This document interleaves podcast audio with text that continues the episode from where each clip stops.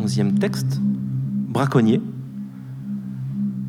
d'Alessandro Cinquegrani, aux éditions Do. Oh merde. Oh merde, dis-je entre mes dents. Putain de merde. Un énorme, putain, mais un énorme berger de marème à moins de 4 mètres de moi. Vraiment un énorme berger de marème à moins de 4 mètres de moi. Oh merde, putain.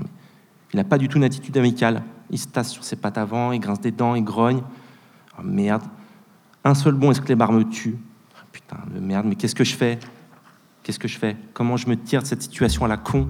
Car maintenant, je dois me tirer de cette situation à la con. D'une manière ou d'une autre, je dois me tirer de cette situation à la con. Je dois marcher sur la voie désaffectée. Je dois parcourir ce qu'il reste de plus ou moins 12 km de voie désaffectée. Je dois parcourir la voie désaffectée jusqu'au tournant trop serré. Je dois récupérer ma femme, Elisa, qui attend que le train fasse rouler sa tête en bas de la digue dans le fleuve. Alors que le chien grogne de plus en plus menaçant et je reste immobile, pétrifié sur la voie ferrée désaffectée. Ce chien et moi. Et d'où est-ce qu'il sort d'ailleurs, me dis-je? Comme si ça pouvait être décisif. Et de fait, si quelque chose qui ressemble au maître de ce chien sortait des broussailles, ça pourrait être décisif. Le con de maître de cet énorme chien qui me grogne dessus, ou plutôt en face, parce que moi, là, euh, je vois pas trop d'autres solutions.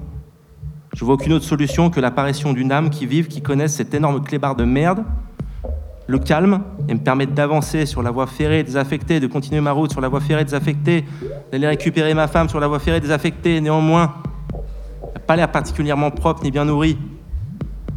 Et tandis qu'il me regarde en grognant, menaçant, il n'a pas l'air particulièrement propre ni bien nourri. Aussi bien, ça pourrait être un chien errant.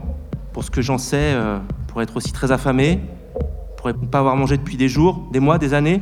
Pour ce que j'en sais, il pourrait n'avoir jamais mangé de sa vie, en fait. Pourrait avoir envie de commencer maintenant. Et pas de bol, il veut commencer précisément maintenant par le connard qu'il a en face de lui, aussi immobile qu'une statue. Il a pas de bol, il a pas de bol, hein, je me dis. hein. Je commence à faire l'ironie, précisément maintenant en plus. Je commence à faire l'ironie maintenant, il ne me reste plus que quelques instants de vie. Voilà que je me mets à plaisanter. Il y a une sacrée force.